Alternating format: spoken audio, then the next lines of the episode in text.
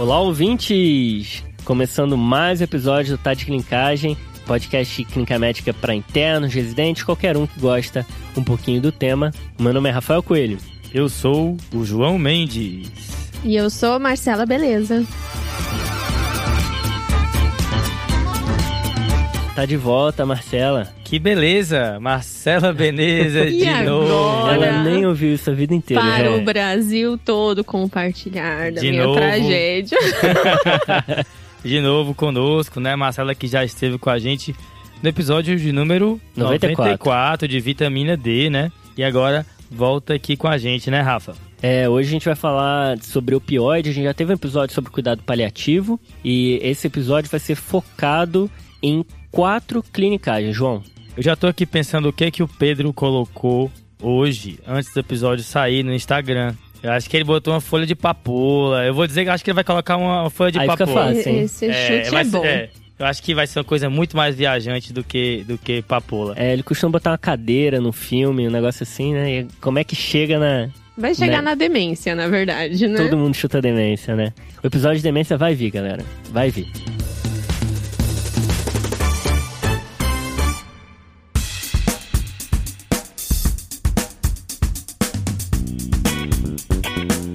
Bom, mas hoje vamos falar sobre opioide independente do desafio que tiver no Instagram.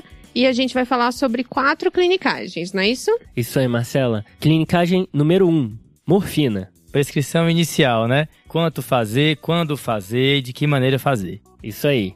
2. Efeitos adversos. Aí vai entrar constipação e uma série de outras coisas, né, Rafa? 3. Intoxicação. Opa, vamos chamar o nosso amigo Naloxone pra brincar. E 4. Uso de opioide na dispneia e tosse. Aí é um plus a mais, viu? É, João, a gente escolheu dispneia e tosse porque são dois dos sintomas mais comuns aí a serem controlados nos cuidados paliativos e os opioides tratam esses dois sintomas. E dor, eu acho que vale um episódio só disso, né? Um dia. É um tema riquíssimo, né? Mas vamos começar com o caso, Rafa? Vamos lá. E aí, Marcela, você tá no seu consultório e aí chegou a dona Emília, tem 60 anos e ela tem um câncer de pulmão e tá sentindo muita dor na região torácica, falou que já passou em outros médicos, passaram para ela dipirona, paracetamol, pomadas e nada resolveu. E aí? Então a gente está diante de uma paciente com um diagnóstico oncológico com uma dor refratária analgesia comum e acho que dor de forte intensidade está super indicado iniciar um opioide a partir de agora. Maravilha. Você sabe, Marcela, que tem um dado do Reino Unido que fala que dois terços dos pacientes com câncer usam opioides fortes para dor. Então, se um paciente tem câncer, a chance dele usar um opioide em algum momento do curso da doença é bem grande. E esse paciente aparece em vários cenários, né? Aparece em consultório, mas ele aparece também no pronto-socorro. Acho que é um tema de interesse geral aí, né? Então a gente indica o uso de opioide para dona Emília. E agora a gente precisa definir que tipo de opioide e como fazer essa prescrição. Rapidão, Marcelo. O opioide está indicado aí porque ela tem uma dor refratária, especialmente no contexto oncológico, não é isso?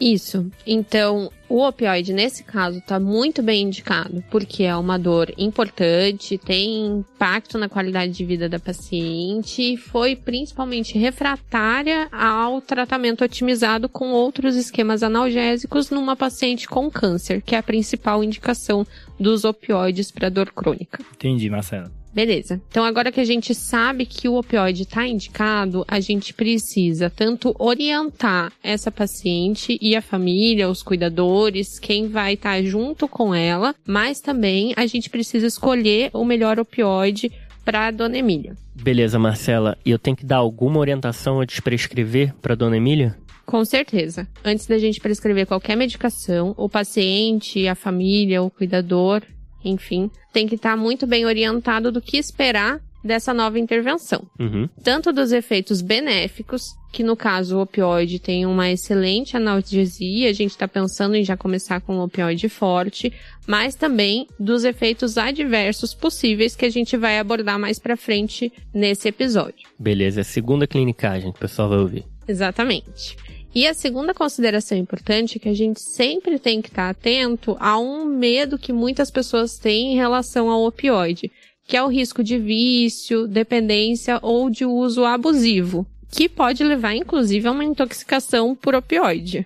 Que vai ser a terceira clinicagem, né? Tem gente que acha que o opioide só é passado quando tá morrendo, né? Coisas do tipo. É uma medicação muito estigmatizada, né, Marcelo? Então acho que a gente tem que, de alguma forma, tentar quebrar esse estigma na hora da prescrição. Isso, exatamente. Mostrar o papel benéfico do opioide, mas tem que estar atento porque são drogas que têm seus riscos, claro. E o estigma está presente não só nos pacientes, mas nos médicos também, né? Profissionais de saúde de uma maneira geral, que, que tem uma, série de restrições com essas medicações, o que acaba gerando é, é, falta de acesso para quem precisa realmente se beneficiar dos opioides, né? É, eu acho que uma forma da gente quebrar o estigma é a gente objetivamente identificar quais são os benefícios e os malefícios. Existem malefícios de fato, né? E os Estados Unidos está passando por uma crise aí de opioide, que teve muito abuso de prescrições de opioides, e existe um movimento na literatura americana de desprescrição de opioides, de ir por outras vias. Aqui no Brasil esse problema não é tão grande,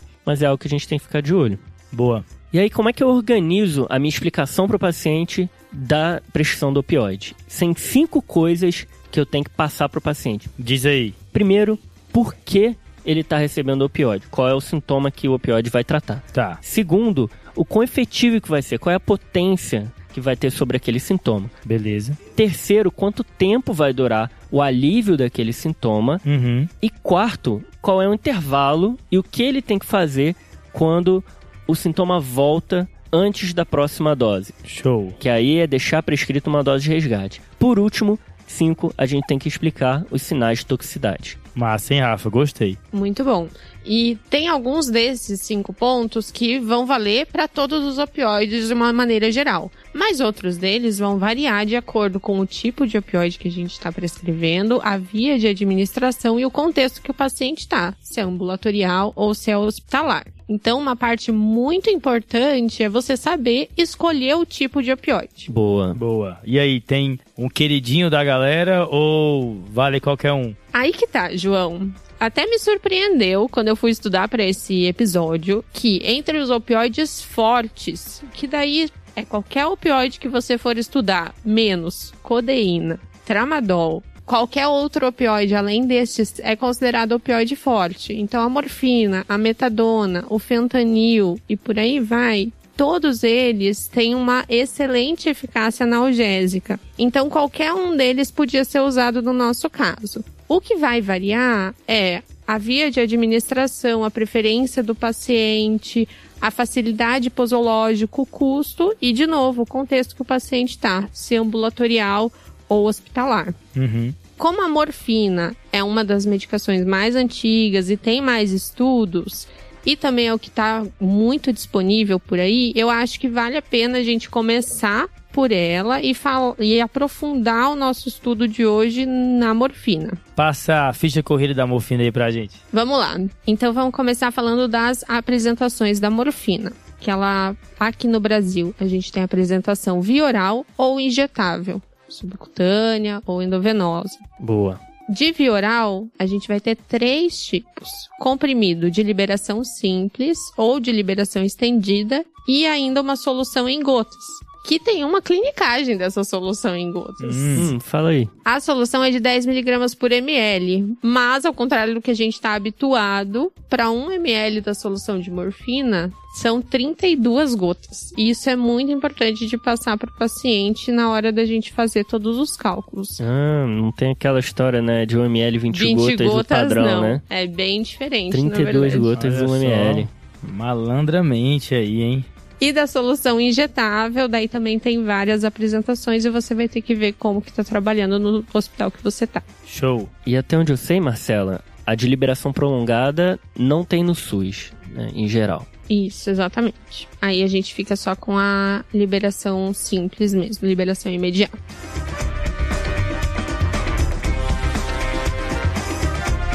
Tá certo. E daí a gente vai escolher para nossa paciente morfina e a gente precisa saber mais ou menos como que ela funciona. O que se recomenda é que quando se inicia um opioide para paciente que nunca usou antes, a gente sempre comece por liberação imediata, seja injetável ou no caso da via oral, vai ser o comprimido de liberação imediata. Tá. Nossa paciente está em casa, então poderia ser o comprimido mesmo. Tá, então pacientes virgens de opioide, você tem que começar com a liberação imediata. Isso, porque vai ser muito mais fácil de titular a dose. Beleza. Agora, Marcelo, é o seguinte, ó.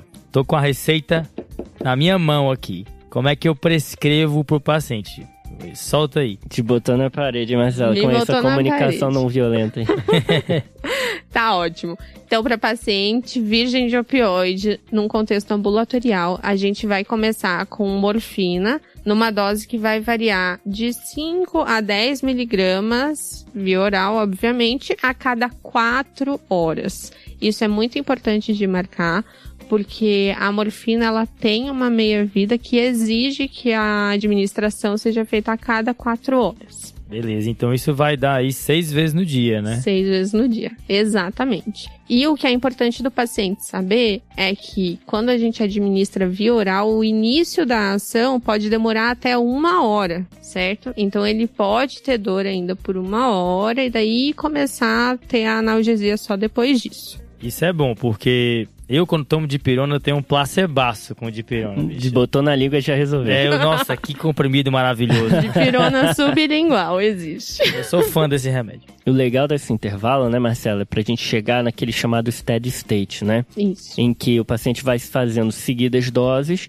e ele não sai daquela faixa terapêutica. Ele não fica fazendo pico e vale, pico e vale. Então a ideia das 4 em 4 horas é, é essa, e não perder as doses para ele não sair desse, dessa faixa. Isso, exatamente. É chato de tomar nessa posologia, mas a gente sabe que daí, depois de um dia, você já atingiu esse steady state e já pode começar a ver se a dose que você iniciou antes foi efetiva ou não. Beleza, Marcelo. Então, peguei aqui minha receitinha amarela, né? Botei lá. Morfina 10mg, né? Isso. E aí eu prescrevo comprimidos pra quanto tempo? Vou ter que reavaliar ali em quanto tempo? Teoricamente tem que ser reavaliada rápido, porque a gente está começando essa medicação e já com um a dois dias a gente vai saber se teve efeito ou não. Tá, então assim, uma semaninha eu tenho que vê-la de novo, né? Exatamente. E aí eu botei lá morfina 10mg, mas eu quis começar assim, que eu posso partir? Pode. Os Tá. comprimidos de liberação imediata podem ser partidos. A de liberação estendida não pode. Não pode. Tá, então morfina 10mg, liberação imediata, né?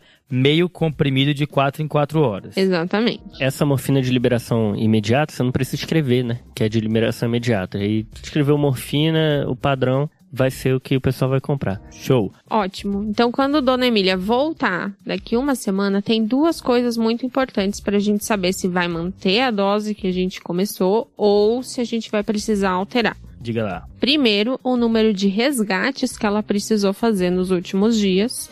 E depois, ou na verdade junto, como que ficou o controle de dor dela, certo? O que, que a gente vai fazer com isso? Se ela tiver precisado de mais de quatro resgates, já independente do controle de dor, se ficou bom ou se mesmo assim ela estiver tendo escape de dor, você vai incorporar esses resgates na dose total que ela tá usando, certo? Beleza. Agora, se ela tá tendo dor descontrolada, você vai ter que aumentar a dose, tá? Independente do número dos resgates. Exatamente. Mas ela fica, tipo, cronicamente com dor sem usar resgate. É tipo isso. Isso. Tá. E daí esse aumento da dose total diária vai variar de acordo com a intensidade da dor. Se ela estiver tendo uma dor cronicamente leve, você pode aumentar a dose total diária entre 25 a 50%. Agora, se ela manteve dor intensa apesar da dose inicial que a gente colocou, aí a gente vai ter que aumentar a dose total diária em 50 a 100%, que é basicamente dobrar a dose que ela estava usando. Beleza, Marcelo. Então eu entendi. Vamos pra aulinha de matemática? Bora. Tá, faz um exemplo aí com a dona Emília. Aí a dona Emília chega pra gente e fala que ela tá tomando ali, em média, dois comprimidos por dia de resgate e a dor está controlada, ela ficou bem. Ótimo, melhor dos mundos. Aí eu digo pra ela continuar tomando esses dois resgates, fica com o esquema que ela tá, é isso. Exatamente. Boa. Mais uma segunda situação, a do- dona Emília falou que ela tomou seis resgates por dia em média e ficou com a dor controlada, mas foram seis resgates, foram mais que quatro. Aí a gente vai ter que incorporar esses seis resgates. E daí fica fácil, porque é só dobrar a dose total diária. É, ela tá falando que foi fácil, mas aqui em off eu demorei pra fazer a conta aqui. Eu peguei meu celular, são seis tomadas diárias, 5 miligramas cada tomada, dá 30, que acaba sendo a dose que ela já estava tomando, né? Aí se a gente somar 30 com 30, 60, então dobrou a dose. Tomaria um comprimido inteiro de morfina, que são 10 miligramas. Exatamente, facilitou para todo mundo. Um comprimido inteiro a cada 4 horas, né? Isso. Beleza. Agora um terceiro exemplo, ela chega e ela fala que a dor dela não ficou tão controlada, assim, ficou leve, moderada. E aí, como é que eu faço? Aí a gente vai ter que aumentar a dose total diária em 25 a 50%. E a gente tentou fazer esse cálculo, viu que ia ficar deu certo. difícil demais para fazer por comprimido e uma alternativa é usar até a solução em gotas. Porque aí no caso dela, como ela toma 30 miligramas, aí é tipo assim, ela não quis tomar resgate, mas ficou tendo dor, né? Mas uma Isso. dor leve teria que aumentar para 7,5 a 15 miligramas, que é 25 a 50% de 30, né? Fazendo 45, né? Que é 30 mais 15, que seria os 50%. Se você fosse fazer isso em gotas, seria melhor, né? Porque senão ia ter que partir o comprimido em muitas partes, né? Isso, e acabar ficando até 3 quartos de comprimido por dose, e isso é muito ruim. A gente perde a. Precisão. Muito obrigada. E aí, num quarto exemplo, Marcela, ela chegou aqui e falou que a dor não tá controlada e tá bem intensa. Esse comprimido foi tipo água, não serviu pra nada pra ela. Aí a gente pode tentar dobrar a dose e daí vira como primeiro exemplo. Ela vai tomar um comprimido inteiro a cada quatro horas. Beleza. Isso no começo, então. Na titulação, acho que vai ter alguns encontros como esse, e momentos que você vai ter que titular e, e fazendo doses e até se aproximar de algo que controle a dor da paciente, né? Chegou nesse valor de controle, como é que a gente faz? A gente vai manter as doses, manter as doses de resgate naquela mesma proporção que a gente já tinha falado no começo e ficar vigiando efeitos adversos. E aí a gente vai imaginar que a gente precisou trocar para 60 miligramas, no exemplo que a gente deu. E aí uma jogada que dá para fazer é trocar para morfina de ação prolongada, seria um comprimido de 30 miligramas de manhã e um à noite, é a cada 12 horas. Mas tem uma clinicagem aqui que é o resgate vai continuar sendo prescrito como a morfina de ação imediata. Com certeza, porque para fazer sentido até e para paciente ter o alívio Imediato, mais né? rápido. Exato. E aí, no SUS a gente não tem essa de ação prolongada. E aí, como é que a gente faz, Marcela? O paciente vai ter que acordar toda noite para tomar aquela dose ali da madrugada? Se ele vai ficar usando de 4 em 4 horas a de ação imediata? Para facilitar um pouquinho, o que a gente pode fazer é trazer a dose da madrugada para antes de dormir. Então, antes de dormir, ele vai tomar uma dose dobrada e não vai precisar acordar de madrugada. Legal. Então, isso é o ideal é fazer quando o paciente já tá com aquela dose bem ajustada, já tá no steady state, dá para fazer essa jogada aí de trazer para noite. Exatamente. Fechou, Marcela. As clinicagens aí da prescrição inicial dos opioides, né? A morfina é o nosso principal opioide aí que a gente tem no Brasil para poder É a utilizar. estrela. Exato, Isso. ela mesmo. Só que nesse caminho aí de tratamento do paciente que precisa de opioides, a gente sabe que muita coisa acontece, né? os efeitos colaterais não são raros e a gente tem que saber lidar com eles porque é muito comum eles aparecerem. Como é que a gente faz, hein, Rafa? É, João, aí complica, né? Porque a morfina, qualquer opioide, age em qualquer sistema orgânico do corpo, porque a gente tem receptor opioide para tudo que é lado. Mi, kappa, delta, sopa de letrinha grega. É, são as variantes do Covid, né? É isso aí, João. É a sopa de letrinha do Covid. Muito antes de Covid já são usados para os receptores opioides. E aí, é claro, dependendo do opioide, morfina, metadona, vai agir de uma maneira diferente nesses receptores. E até pegando um gancho dessa questão do receptor, Rafa, existe um grande polimorfismo entre os receptores, né? Que é o que explica algumas pessoas quase não terem resposta com o opioide A e terem uma resposta muito boa com o opioide B, né? Então, quando o seu paciente te falar, olha, doutor, é muito melhor quando eu tomo o remédio tal, aquilo funciona pra mim, confie nele porque existe uma razão fisiopatológica pra isso. Cara, é, e opioide, farmacologia de opioide é uma das coisas mais difíceis que eu acho que tem na medicina que eu já encontrei. Então, é um terreno de evidências, tem bastante estudo em várias situações, mas muita coisa ainda é baseada é, na teoria ali da, da farmacologia. E aí, sobre os efeitos colaterais, a gente tem que lembrar que, de uma maneira geral, Os opioides, eles vão ter uma ação em sistema nervoso central, causando, entre aspas, um rebaixamento no sistema nervoso central e em trato gastrointestinal. Destaquei aqui o trato gastrointestinal porque é um grande problema na prática que a gente vai ter que saber manejar. Então, começando pelo trato gastrointestinal, constipação, náuseas e vômitos. Famoso. Sobre a constipação, isso acontece porque o opioide vai diminuir peristalse e motilidade, né? As fezes vão ficar mais tempo ali no trato gastrointestinal, vai fazer com que retenha mais água, vai ficar mais seca, ressecada. Isso tudo vai fazer com que o paciente não consiga evacuar. E lembrando que pacientes que usam opioides costumam ter outros fatores de risco né, associados. Idade avançada, polifarmácia, imobilidade, desidratação. Então já tem outros fatores que levam à constipação. E aí a primeira pergunta é: faz diferença qual opioide em relação a efeito adverso de constipação? O pessoal fala que sim, né? Cara, aí você me quebrou, João, porque o pessoal fala, provavelmente tem diferença, mas não tem muitos trabalhos definindo isso bem. Tem revisões temáticas que viram que fentanil dá menos constipação do que morfina de liberação prolongada, mas não tem estudo que compara diretamente um com o outro. Mas é para isso que o TDC está aqui, para ver se o que o pessoal fala realmente procede ou não. E aí realmente tem uma apresentação de um opioide que tem registrado na Anvisa aqui, mas que eu não encontrei para vender e eu sinceramente nunca usei, que é a combinação do oxicodona com naloxona. Essa daí seria a escolha, para diminuir a chance do paciente ficar constipado sem comprometer o efeito analgésico. Esse oxicodona com naloxona eu não entendo não, cara. É um é... pouco de droga, um pouco de salada, sabe aquele, aquele figurinha? É, cara, eu acho que é bem por aí mesmo. Mas acho que é uma opção aí se o pessoal vê vendendo. Existem critérios diagnósticos, até daquele consenso lá de Roma, para constipação induzida por opioide, mas isso é para estudo, não vale a pena dizer é basicamente uma constipação que aparece ou piora depois de iniciar o opioide. Beleza. E aí tem jeitos da gente prevenir, tá? Prevenir e tratar.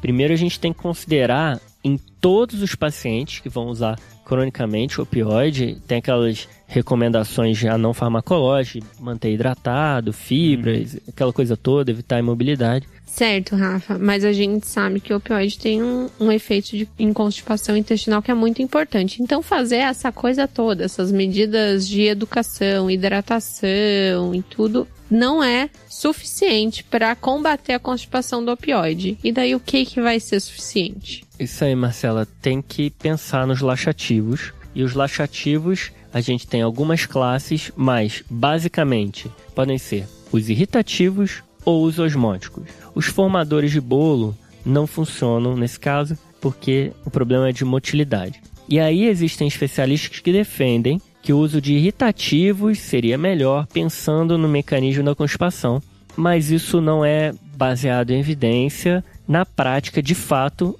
as diretrizes orientam. Começa com um irritativo e, se não melhorar, associa o osmótico. Beleza, Rafa. Então, por exemplo, o psyllium, né, que é um formador de bolo, não é para prescrever isolado, porque vai formar bolo parado, já que é o problema de motilidade, né? Não é. E uma opção seria, então, para começar o bisacodil, né? Famoso bisacodil, Famoso. tem em todo lugar. E aí seria uma estratégia. Se não resolveu com o bisacodil, a gente vai para onde? Pode ir para uma lactulose, por exemplo, que é um osmótico. Beleza, então a nossa prescrição inicial para começar um opioide já tem a dose fixa do opioide, a dose de resgate e o laxativo. E a gente já viu como que é justo o opioide e o laxativo como é que é justo. Aí, Marcela, vai depender do paciente. A gente tem que pensar naquela questão de paciente gerenciar as suas doenças, né? Então você vai explicar a dose, a frequência fixa que você vai passar e se precisar de mais, ele vai tomar mais até atingir ali um hábito intestinal que é o comum dele.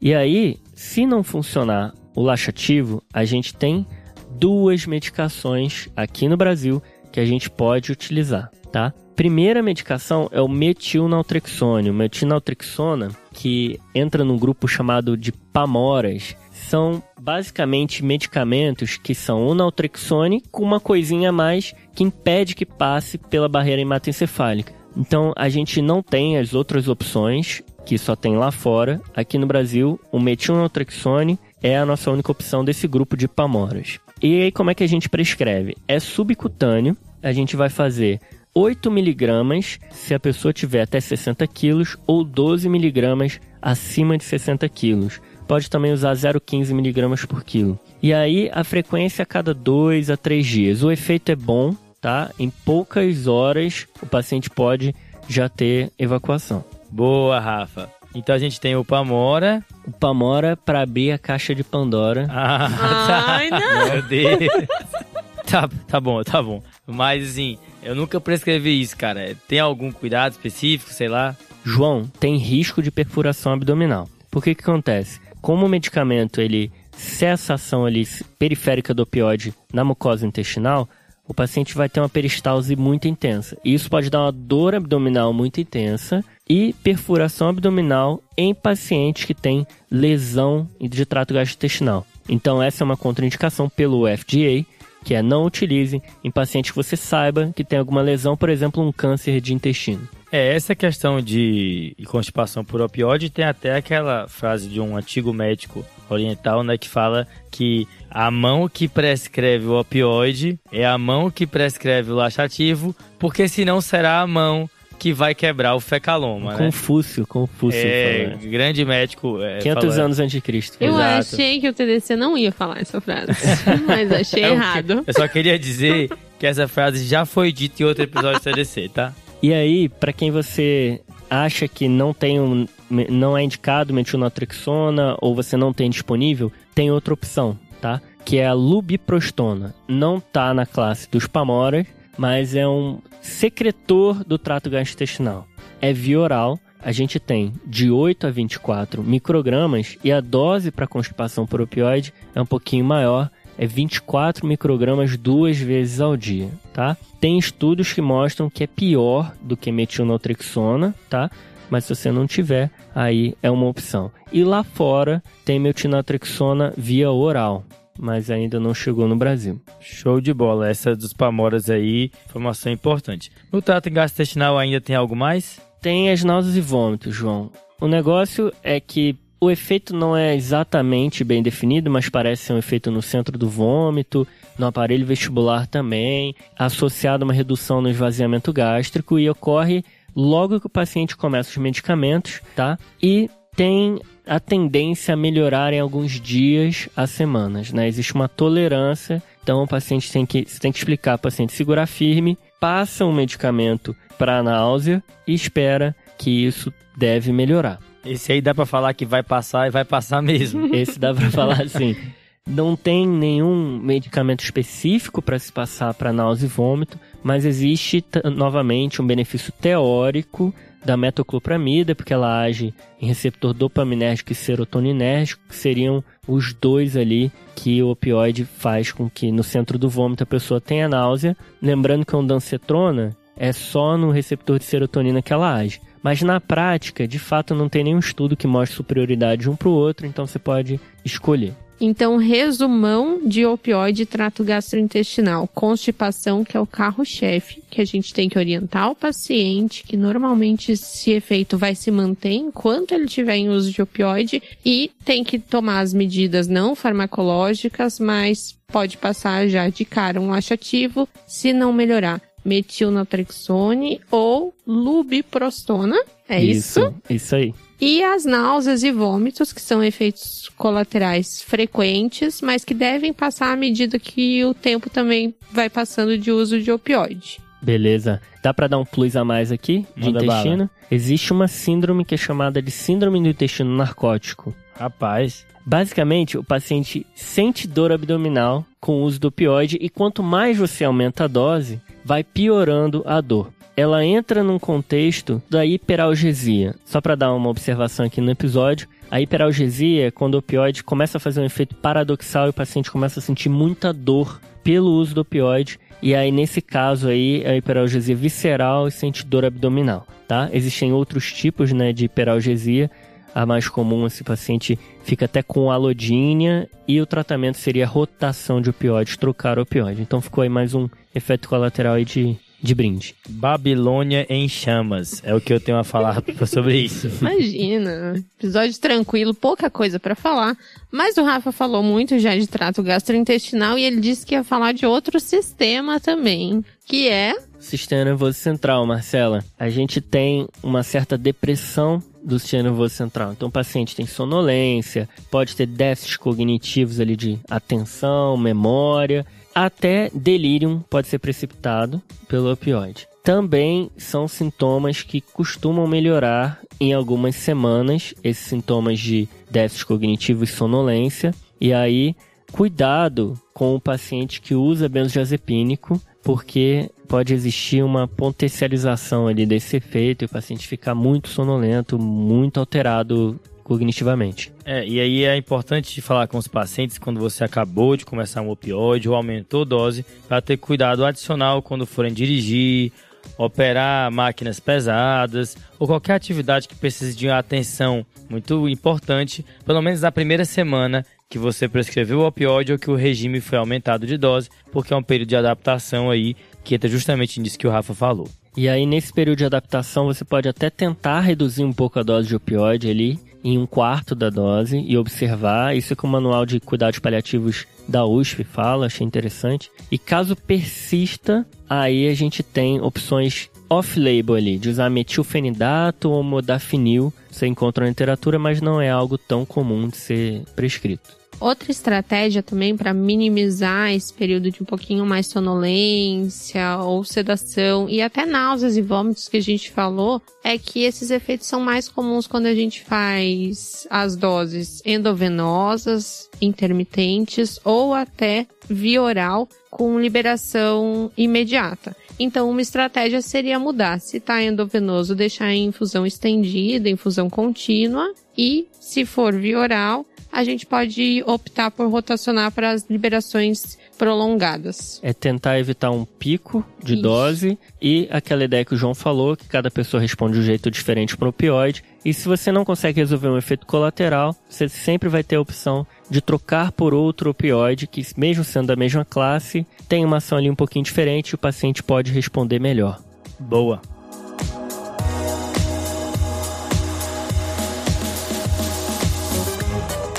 Rafa, mas você falou que tem receptor de opioide pelo corpo todo. Só de... falou efeito colateral em dois sistemas. Que mais? Tem vários outros lugares, Marcela. Pode dar mioclonos, que é aquela contração muscular involuntária. E aí pode ser tentado benzodiazepínico, anticonvulsivante. Isso é muito comum no paciente que está em últimas horas de vida, né? E, e, aí às vezes confunde com convulsão, mas na verdade é mioclonos por opioide. Pode dar hipogonadismo, alterações no sono, prurido sobre o prurido parece ser por liberação estaminérgica, então usar antihistamínicos é uma boa opção. Isso é muito comum em quem vê paciente em pós-operatório, porque é muito associado ao uso de opioides no neuroeixo, que dá prurido. Então, o paciente que fez ali uma hack, uma epidural, pode, você pegar ele no pós-operatório, se coçando e ser o opioide. E por fim, vale a comentar da retenção urinária é mais comum em homens, né? Por causa da maldita próstata.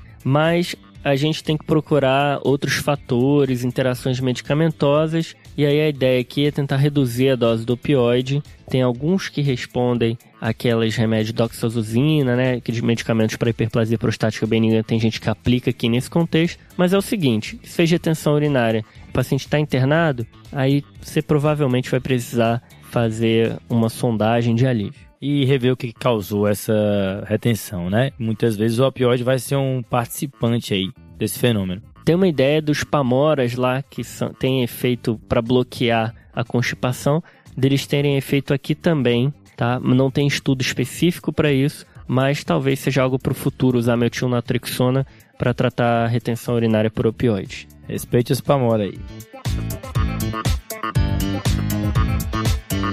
E aí, para fechar, tem que lembrar da depressão respiratória, né, João? E aí eu acho que a gente entra numa ideia do paciente já tá ficando intoxicado. Então vamos entrar na terceira clinicagem?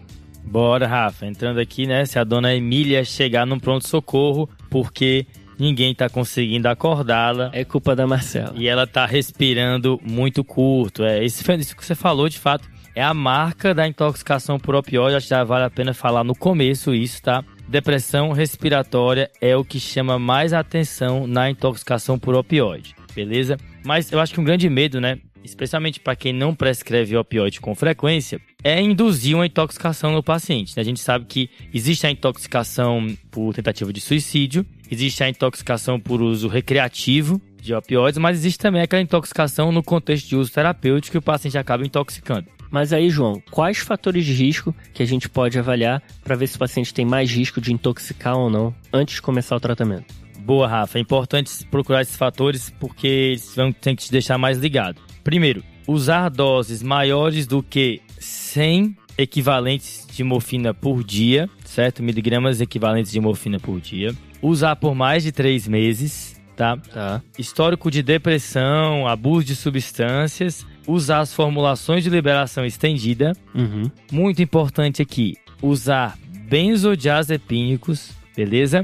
Ter transtorno do sono, respiratório do sono, qualquer um dos transtornos respiratórios do sono. E ter disfunção renal ou hepática. Tá. Existe um score que junta tudo isso, certo? Esse score se chama RioSord, Rio de tipo Rio, Rio de Janeiro, Opa. SORD, tá? Esse score tem uma pontuação é bem grande, não vale a pena a gente colocar aqui, vai estar nas referências, mas só para a gente ter uma ideia do, do, da previsão que esse score traz, se a pessoa pontuar menos do que 5, a probabilidade dela ter uma overdose é de mais ou menos 2%. Tá. Se ela pontuar mais do que 42, esse score vai até cento e tanto, ela tem mais que 80% de chance de ter uma overdose. Então esse score aí é daqueles que funciona na prática, né? Muda a conduta. Exato. Então ele te ajuda aí a ficar mais ligado no paciente.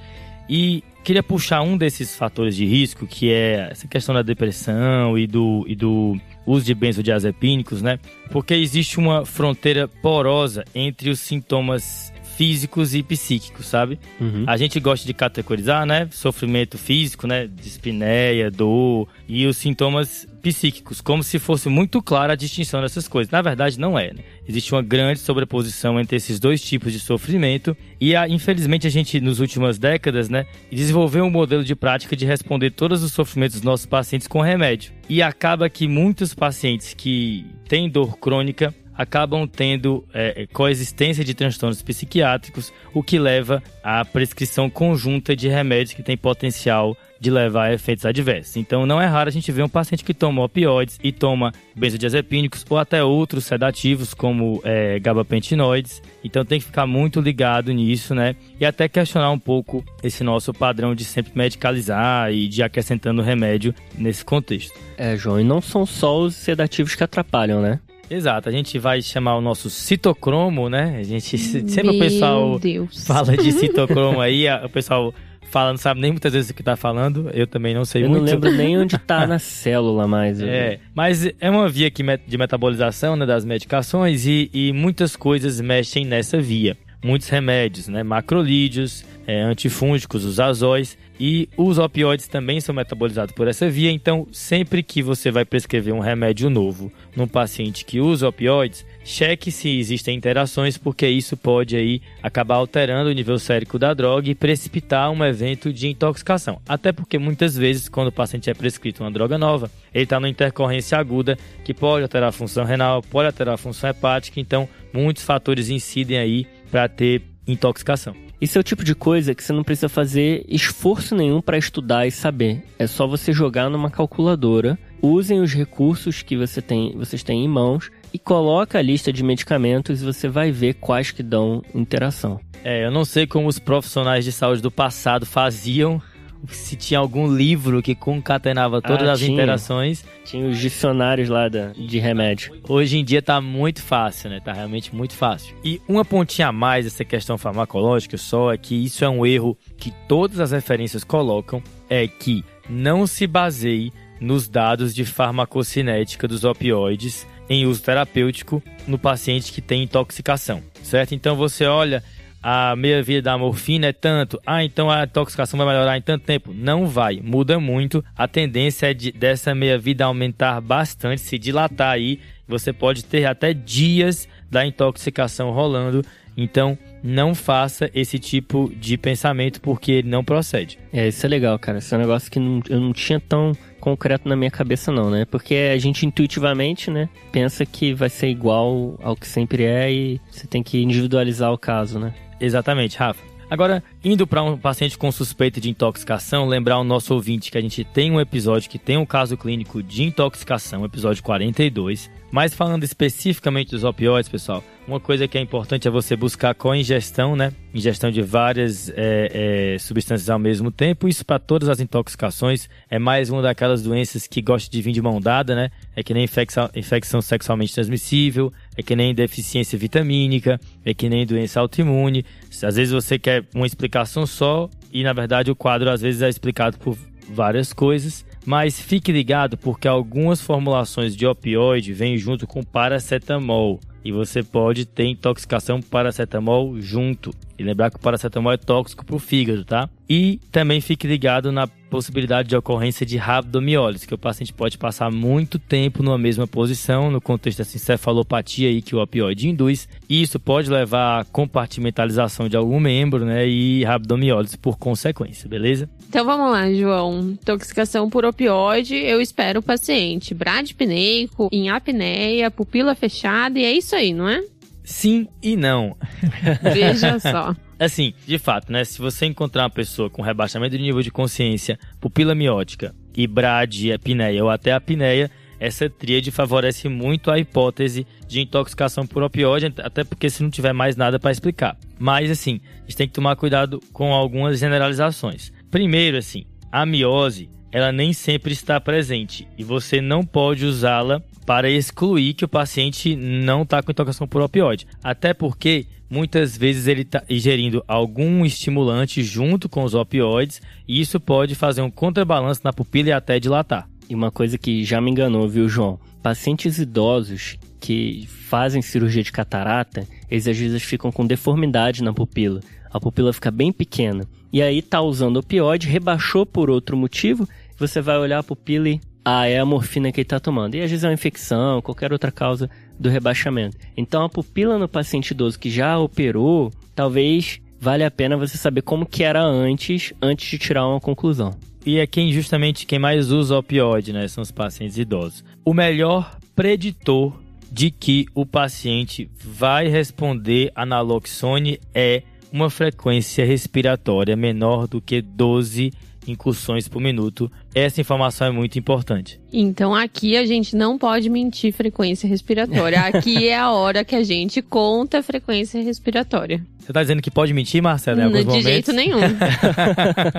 Isso. Não mintam, tá, ouvintes? É importante ser sincero mas aqui, mais do que nunca, você tem que contar a frequência respiratória, porque é um grande preditor de que o seu paciente com suspeita de intoxicação por opioide, ele vai responder ao naloxone, que no final é o que vai fazer a prova mesmo, né? Você dá o naloxone, que é o antídoto, e o paciente melhorar. Fique atento também para a hipotermia, porque é uma manifestação física da intoxicação por opioide, certo? E assim, depois que você estabilizar o paciente, porque em geral se for intoxicação grave, isso vai se manifestar como uma síndrome de insuficiência respiratória. A gente sabe que nesse caso a terapêutica vem primeiro e você vai pensando no diagnóstico enquanto você está tratando ali o quadro. Depois procure, examine o corpo inteiro do paciente, porque eventualmente essa intoxicação foi por conta de aplicações tópicas de opioides, né? A gente tem PETs, né? Adesivos de opioides, e às vezes foi por conta disso, e aí vai ser bom retirar o adesivo, né?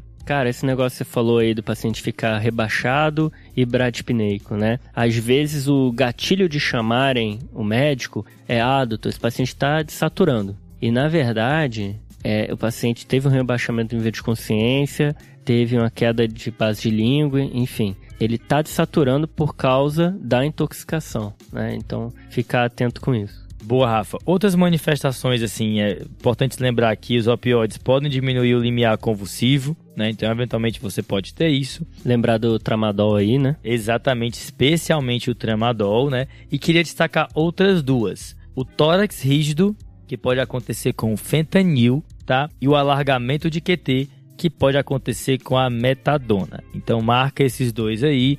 No caso, é, seria situações que você tem que ficar ligado. Existe uma síndrome rara de amnésia anterógrada por fentanil, mas Essa eu não conheço, não. fica aí na emoção, tá? Fica pra próxima. Exato. Beleza, como é que vai ser a abordagem do paciente? Bem, o manejo não vai variar dependente, independente do agente, você vai manejar sindromicamente. E assim, se o paciente ficar bradipneico ou apneico, primeira coisa aqui, pessoal, vai ser administrar ventilações com dispositivo bolsa válvula máscara, né? O nosso famoso AMBU. Você tem que fazer isso. Lembrar que a gente tem um episódio de manejo de via aérea também. Tente ventilar com as duas mãos. E isso é muito importante porque a gente acredita, a gente não tem certeza disso, mas acredita-se que administrar essas ventilações, inclusive antes do antídoto, pode prevenir um desfecho que é a SARA induzida por opioides, que a gente vai falar depois. Sempre, né? Como todo paciente com rebaixamento de nível de consciência vai ter que rolar uma glicemia tranquila ali, né? Faz para você não entubar um paciente por hipoglicemia. É complicado, né? Pois é, Rafa. E depois que você fez esse basicão, né, ventilou o paciente, aferiu a glicemia ali, isso é tudo bem rápido, fez um exame sumário pensando na suspeita de intoxicação por opioide, vai entrar a estrela da brincadeira aqui, que é o nosso amigo Naloxone, um antídoto que quem já fez sabe da mágica, mágica, que ele faz. É uma magia mesmo. Você se sente poderoso. Exato, pô. É realmente uma mágica do Naloxone. Vamos falar um pouco mais dele. É bem importante ter alguma noção dessa medicação, tá, gente? Beleza, João. Então o que eu quero saber aqui é como é que é esse Naloxone, qual é a formulação, como que eu vejo a dose, em que momentos que eu faço e como que eu titulo. Beleza, Rafa. Naloxone é uma polinha de 1 ml, tá? Tá. Nesse 1 ml tem 0,4 miligramas. É isso que tem. Você pode fazer puro ou mais comum, se não for na loucura, você pode diluir, diluir ali em 10 ml, né? Pega 9, pega aquele 1, bota em 9, fica aí diluído. E aí, assim, a dose é empírica, tá? Se você for olhar 10 referências, você vai ver 11 coisas diferentes, beleza? Mas qual é a ideia? Mais ou menos assim. Existe o paciente que está parado, tá? Porque intoxicou. Existe o paciente que não parou, Beleza. mas está com parada respiratória. Ele não parou, não teve parada cardíaca, mas ele teve uma parada respiratória, está apneico. Beleza. E tem aquele que está intoxicado, mas ainda está respirando, Ok. tá? O paciente que está em PCR, eu até olhei no ACLS, não tem algo muito claro, mas assim, o UpToDate fala para você fazer pelo menos 2 miligramas. 2 miligramas. Então aí seria 5. É, o que seria 5 ampolas. O paciente que está apneico, você faz aí algo entre 0,2 a 1 miligrama. Tá. Esse é o cara que não tá respirando nada, mas não parou ainda, deu tempo. Ok. certo? E tem o mais comum, que é o que a gente vê mais, que é aquele cara que tá intoxicado, né? Ele tá bradipneico, mas ele ainda tem alguma respiração ali, beleza? Beleza. Nesse, o que, que você pode fazer? É, já foram comparados alguns regimes de administração. E o que o pessoal viu é que ser muito é, incisivo nessa administração pode ser danoso. Então você pode diluir, faz um décimo da dose, que é 0,04, algo em torno disso, e a cada 2 a 3 minutos você vai administrando mais, certo? Até ver o paciente melhorando. Essa é, um- é uma opção para ser feito nesse caso. Mas, João, por que, que eu não posso fazer a ampola toda de uma vez nesse paciente que tá com uma intoxicação que não é tão grave? Porque, especialmente, Rafa, em pacientes que têm dependência de opioide, aquele cara que já usa mais tempo, você pode induzir abstinência grave, Hum, tá? E aí tem que ficar ligado nisso. Tem relato também de convulsão nesse contexto. Então, se você puder usar a menor dose efetiva, especialmente se não está numa situação de extremo clínico, é melhor. Tá. E é bem interessante. Eu tive um caso recente que eu precisei fazer na Loxone e a paciente era traqueostomizada, sabe? Aí ela foi acoplada no ventilador porque tinha traqueostomia e tava com um volume minuto ali de 2,5, 3 litros por minuto. E aí a gente foi fazendo na Loxone aos poucos, sabe? E era impressionante que a curva no ventilador ia aumentando, como dava pra ver. Então, foi assim, 3, 4, 5, 6. Então, foi bem nítido o efeito da medicação. E o efeito é imediato, né? É imediato, logo ali em questão de dois minutos vai fazer efeito, tá? E aqui, pessoal, a sua meta, isso é muito importante marcar, não é que a pessoa normalize a consciência. A meta não é essa. A meta é que a frequência respiratória fique maior que 12. É isso. Você está fazendo a medicação para reverter especialmente a repercussão respiratória da medicação, beleza? Do, do dos opioides. A gente está tratando a depressão respiratória e não o rebaixamento. Isso. O que fazer se voltar a acontecer? Né? Isso muitas vezes acontece. Bem porque, comum, né? Exato. O naloxone vai durar ali, também é uma coisa muito variável, mas entre 20 a 90 minutos. Algo em torno disso. Só que muitos opioides, né? Até pelaquela questão da, da meia-vida aumentada nas intoxicações que eu falei, eles vão durar bem mais que isso. Então não é raro o paciente voltar a deprimir. Então esse é o primeiro erro, tá? Resolveu com o naloxone, bota o cara no canto do, da sala e não reavalia mais. Vai acontecer de novo, cuidado. Se acontecer de novo, aplique mais uma vez naloxone. Se for muito recorrente, aí é onde entra a bomba de naloxone. Você pode fazer isso, certo? Então, várias recorrências e tudo mais, pense em deixar naloxone em bomba. Aí você faz dois terços da dose que reverteu o quadro por hora. Exemplo, tá?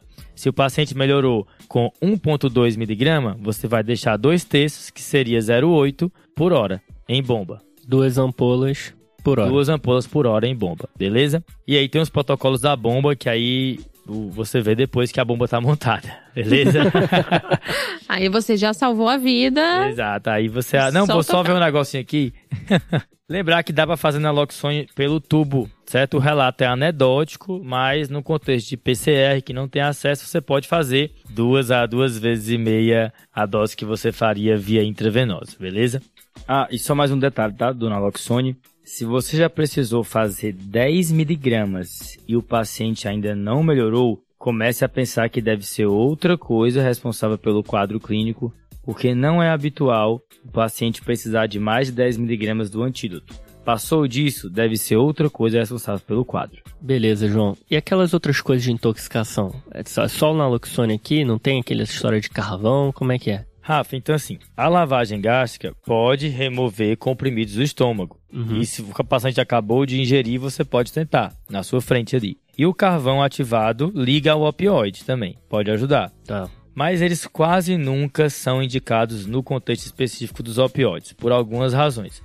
A primeira é que o paciente muitas vezes vai estar rebaixado e essas medidas trazem um risco de aspiração. Tá.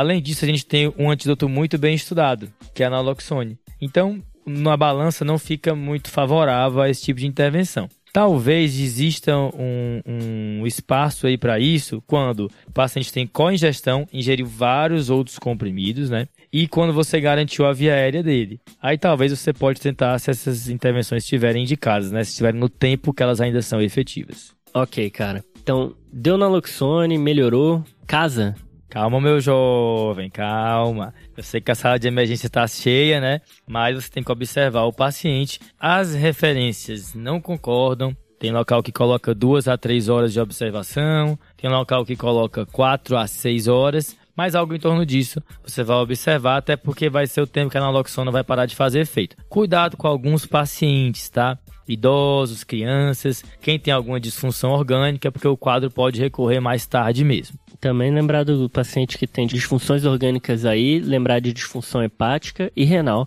por causa da metabolização. Isso, Rafa, beleza, isso mesmo. E assim, tem uma dúvida, e essa situação não é rara, tá? É o seguinte, você tratou, usou naloxone, o paciente voltou a respirar, e muitas vezes isso resolve a hipoxemia, que era secundária justamente à redução do volume minuto dele, né? Tava mais com volume corrente menor e frequência respiratória menor. Mas às vezes ele melhora, mas continua hipoxêmico. E aqui você tem que pensar em duas coisas. Um, ou ele aspirou quando ele estava rebaixado e fez uma pneumonite química aí nesse contexto. Ou ele fez SARA induzida por opioides. É, isso aí é um edema agudo não cardiogênico, né? Induzida pelos opioides, que foi descrita a primeira vez pelo Osler, tá? Pô, desde o Osler eu ainda não sabia disso aí. ele já descreveu isso. E assim, Alguns casos aconteceram na reversão, na hora que você fez na naloxone. Ninguém sabe se é porque o cara não estava respirando antes, então não dava para escutar estertor e tudo. Mas o fato é que esse é um dos argumentos também para você ir com calma na naloxone e acredita que se você ventilar o paciente antes, você pode, sei lá, tentar prevenir. Se ele evoluir com, com SARA induzido por opioides, muitas vezes você vai ter que entubar o paciente, mas costuma ter uma resolução em pouco tempo, aí um dia, um pouquinho mais, o prognóstico costuma ser bom. Então lembra disso de estar induzida por opioides, beleza?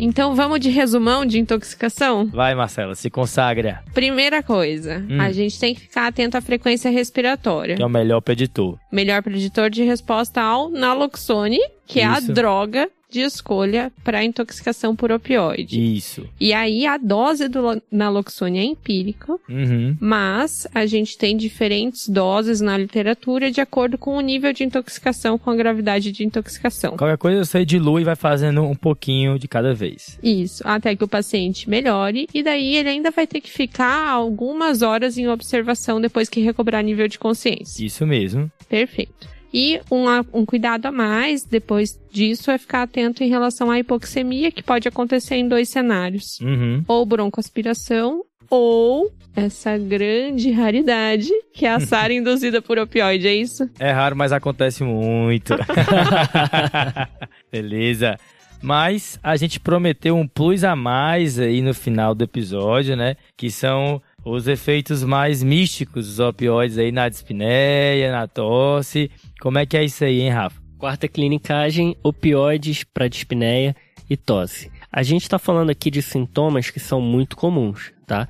Então, por mais que esses opioides funcionem para todo mundo, potencialmente funcionem para quem tem uma tosse por uma infecção de vias aéreas superiores, algo mais simples, a gente vai indicar esses medicamentos apenas nos casos em que o paciente tem doenças crônicas, que a gente tratou a causa e não melhorou, e aí a gente vai tentar controlar esses sintomas que são crônicos com esses medicamentos. Às vezes, no, no contexto de cuidados paliativos, até o tratamento específico daquela dispneia ou daquela tosse não é possível. E aí esses remédios são as grandes opções da gente melhorar a qualidade de vida do paciente. Beleza. Acho que de vez em quando a gente vê realmente ali uma bomba de morfina no contexto de dispneia, até na prescrição mesmo de maneira intermitente. Como é que. Quais cuidados a gente tem que ter nessa prescrição? João, a gente, começando pela avaliação da dispneia, a gente está pensando aqui, a princípio, num paciente que está deambulando, que entrou no consultório e que está te falando que está sentindo falta de ar, né? Só que nem sempre é assim por dois motivos. Um motivo é que o paciente ele pode é, não te referir objetivamente que está com falta de ar, mas ele pode deixar de fazer algumas atividades que ele fazia antes. Então é importante você, nesses pacientes que têm doenças pulmonares crônicas, perguntar se ele deixou de fazer alguma atividade e às vezes você consegue identificar esse sintoma. Ah, fico cansado, não tenho mais fôlego para fazer. Usa outros termos, inclusive. Fazer uma busca ativa de sintomas, né? E o segundo motivo é naquele paciente que já está ou em fim de vida, ou então com o quadro avançando, e ele não consegue dizer para você que está com dispneia, tá? Então, apesar da gente falar que opioide serve para dispneia, dispneia a princípio é um sintoma que o paciente tem que relatar para você. Mas se ele está rebaixado, ele não vai relatar. Então, existe algumas formas da gente identificar a dispneia. Esse é o primeiro ponto que eu queria passar. Nossa, interessante isso aí. Como é que a gente faz? Existem algumas escalas, né? E a importância dessas escalas para mim não é nem a pontuação, mas são as variáveis que elas colocam é, nos scores, né? Então, lembrar de olhar os sinais vitais, né? A frequência cardíaca e a frequência respiratória. Identificar a inquietação, paciente que faz movimentos sem propósito. Respiração paradoxal, né? Aquele esforço abdominal. E, obviamente, sinais de sofrimento. Às vezes o paciente fica fazendo, no fim da respiração, alguns barulhos que parece até aqueles barulhos que bebês fazem, né? É, guturais, né? Roncos, né? Roncos. Lembrar que a sororoca às vezes aparece no fim da vida, mas não necessariamente é um, um quadro de dispneia. E o uso de musculatura acessória também é outro dado que pode ser visto. Quanto mais você ver esses pacientes, maior a prática, mais fácil de identificar quem está com sinais de dispneia ou não, mas não é algo tão simples assim quanto parece de se identificar. E aí, gente, é importante só explicar o conceito de sororoca, que é essa respiração ruidosa que acontece normalmente no fim de vida, principalmente nos pacientes que já estão rebaixados, com acúmulo de secreção em via aérea, em cavidade oral, e que essa secreção em movimento gera esse barulho característico. Estou recebendo um banho de geriatria nesse momento. E cuidados paliativos, né? é. Então, para marcar aqui, a sororoca não necessariamente é sinal de que o paciente está com dispneia, tá? Você tem que avaliar outros achados. E aí, entrando no tópico o que fazer para a dispneia, o tratamento da dispneia, como que ele é feito com o opioide. A mesma dose da dor? Primeiro, qual é o opioide? Hum. A morfina é o mais estudado. Existem trabalhos com codeína, dihidrocodeína, hidromorfona, diamorfina. Essas últimas aí não tem no Brasil. Fentanil parece também ter benefício, tá? Lembrando que a codeína ela vira morfina no fígado, né? Então ela nunca é uma opção tão boa por essa variabilidade de resposta de paciente para paciente que depende dessa metabolização pelo, pelo citocromo P450. E aí, a morfina, as doses de morfina, João, que você perguntou aí das doses, Hum. derivam de estudos de DPOC. Ah, tá, legal. Então a gente tem uma faixa ali de uso, é, o Mordic Trial, né, que foi um dos principais trabalhos, né, em pacientes com DPOC, que tinham já feito reabilitação pulmonar, usaram morfina, e aí a dose foi ali 20 a 30 miligramas por dia via oral, e melhoraram os desfechos relacionados à, à dispneia. Interessante isso aí, viu, Rafa? Porque assim, 30 miligramas de morfina via oral não é tanto, né? Então é uma dose bem menor, assim, do que muitos pacientes vão usar para dor, né? É uma dose bem menor, e uma coisa interessante é que hipercapnia não foi um problema nesses trabalhos, E olha que era em DPOC, né? e era em paciente com DPOC. Então é aquela ideia de que não, não precisa deixar. Não vai atrapalhar o seu tratamento convencional se você usar esse remédio para aliviar um sintoma que atrapalha muito a qualidade de vida. Boa. E aí, se a gente for fazer as contas, né? 30mg de morfina VO, se a gente dividir lá em 4 em 4 horas, pensando na de liberação imediata, dá 6 tomadas por dia, 5mg de 4 em 4 horas. Mudando para EV, daria em torno de 1,5mg EV a cada 4 horas. E aí, essa é a dose que é a, a dose alvo ali para atingir para tratar a dispneia. Então, só puxando esse gancho que a gente ainda não tinha comentado, que é a conversão de morfina via oral para morfina endovenosa. A morfina endovenosa é até três vezes mais potente do que a via oral, certo? Então, 3 miligramas de morfina via oral equivalem a 1 miligrama de morfina EV. Para pacientes com dispneia, talvez 10 miligramas ao dia de morfina EV seria mais do que suficiente. Show de bola. Só para finalizar esse tópico, não existe recomendação quanto ao teto de dose. Ah, a partir de tantos miligramas não funciona mais, porque os trabalhos chegaram a essa dose alvo, mas não passaram dela. Então, o que, que alguns especialistas, inclusive o UpToDate, fala, né? Se o paciente não está melhorando, você pode ir ajustando 25% da dose do dia anterior, né? E deixam prescrito um resgate ali naquele igual resgate da, da dose da dor, que é um sexto da dose diária. Então, alguns especialistas falam, inclusive o UpToDate, de que você pode passar dessa dose naquela ideia de fazendo resgates e ajustando na medida que o paciente for te dizendo se está melhorando ou não da, da dispneia. Mas aí, Rafael, morfina é bom pra tosse? Parece que sim, João. Eu digo parece que sim porque é, os trabalhos não são muito bons, né? Mas entre os opioides, morfina e codeína são os mais estudados. O problema é que são trabalhos que não são muito bons da década de 80 e 90. Uhum. Pra você ter uma ideia, tem uma revisão da Cochrane que avaliou tosse só no câncer, tá? Tá. Não foi em qualquer situação, não. E aí, na discussão, eu fiquei um pouco surpreso com o que eles falaram. O que, que eles mandaram? Eu vou ler aqui, hein? Essa revisão demonstrou quase completa ausência de evidência com credibilidade no manejo da tosse em pacientes com câncer. Só que eles falam que a codeína 60mg por dia parece funcionar, e morfina 10mg por dia. Aí eu vou no, pro Ministério da Saúde, Manual de Cuidados Paliativos do Ministério da Saúde. Sabe qual a referência que eles usam? Up to date. Olha só, capítulo do rapaz. Up Date. Então, assim, o que tem na literatura é use morfina, 5mg a cada 4 horas, né? Aquele meio comprimido, se necessário, tá? Que aí você usa, se tiver internado, doses equivalentes, é V, também você pode fazer. E codeína, aí a dose seria 15mg a cada 4 horas, lembrando daquela variação no metabolismo de pessoa para pessoa. Existem meta-análises em tosse em geral, né? Que viram que opioides reduzem a gravidade da tosse e a frequência em relação a placebo. E não, não tem a superioridade de um opioide sobre o outro, né? Mas é morfina e codeína que são os mais estudados e são os que a gente vai utilizar. Acho que incerteza aí, né? Mas talvez você possa tentar, se for um contexto aí de sintoma importante para o paciente. Né? É, a gente utiliza muito na prática, né? Faltam evidências robustas, mas mesmo assim são medicações que são muito utilizadas na prática, não tem nem dúvida. Quando o paciente tem tosse crônica, nos cuidados paliativos, entra sempre um opioide. E essa reversão da Cochrane fala uma coisa interessante, né? Eles ficaram impressionados como tem pouco estudo considerando que mais de 40% dos, dos pacientes com câncer se queixam de tosse no início do tratamento, sabe? Então é um, é um sintoma tão frequente e tão pouco estudado.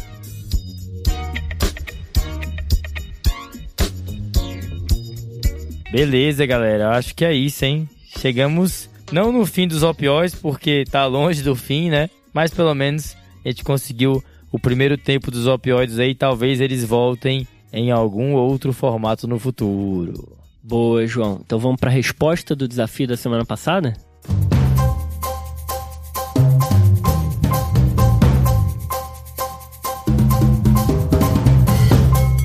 Qual foi a resposta então? Vamos lá. Então, pessoal, na semana passada o desafio era de um ataque à arritmia. É, então chegava para você um paciente de 30 anos de idade que no eletro de base eu já dizia que ele tinha uma onda delta e um PR curto, tá? Chegava para você com uma taquicardia de QRS largo irregular. Então, o que eu falei inicialmente era para dizer que o paciente tinha uma via acessória.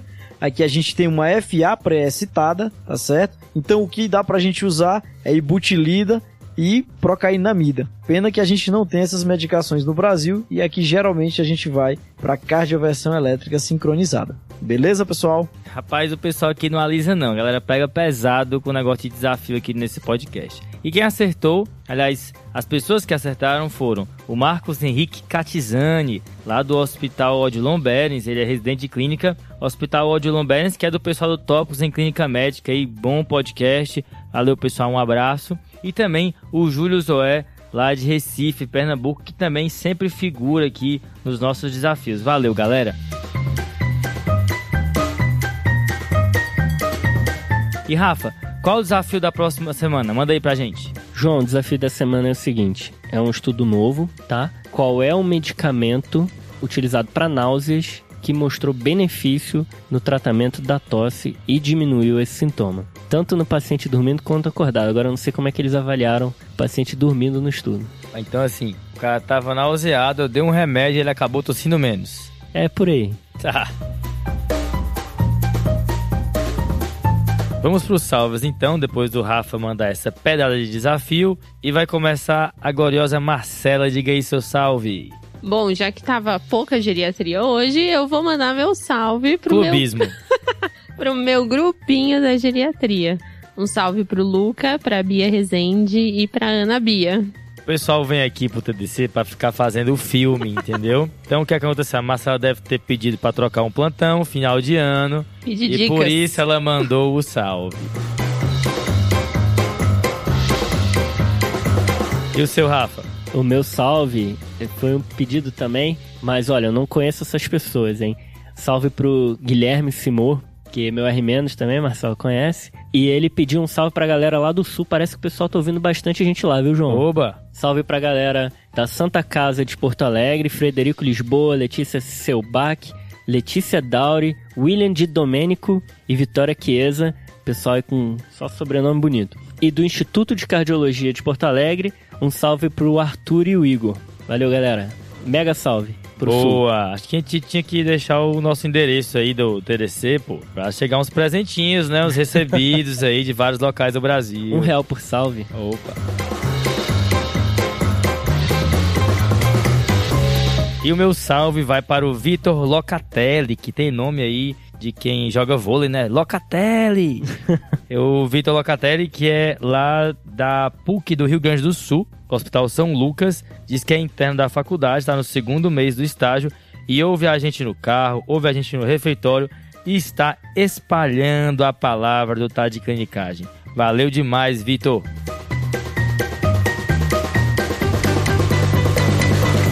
É isso aí, galera. Se vocês puderem, todos aí ouvintes, espalharem. O nosso site tadeclinicagem.com.br tá bem legal. Se vocês tiverem qualquer dúvida de qualquer tema, joga no buscador que às vezes pinta aí um conteúdo que a gente fez. Segue a gente no Instagram, YouTube, Twitter. Mais alguma coisa, João? Faltou? E não esquece de seguir também lá no seu tocador de podcast preferido. Bota pra seguir que também dá uma fortalecida na amizade. É isso aí, pessoal. É isso aí. Sempre um prazer ter você conosco, Marcela. Muito obrigada de novo, gente. Um abração. Falou, falou, falou. Valeu, valeu, valeu, falou.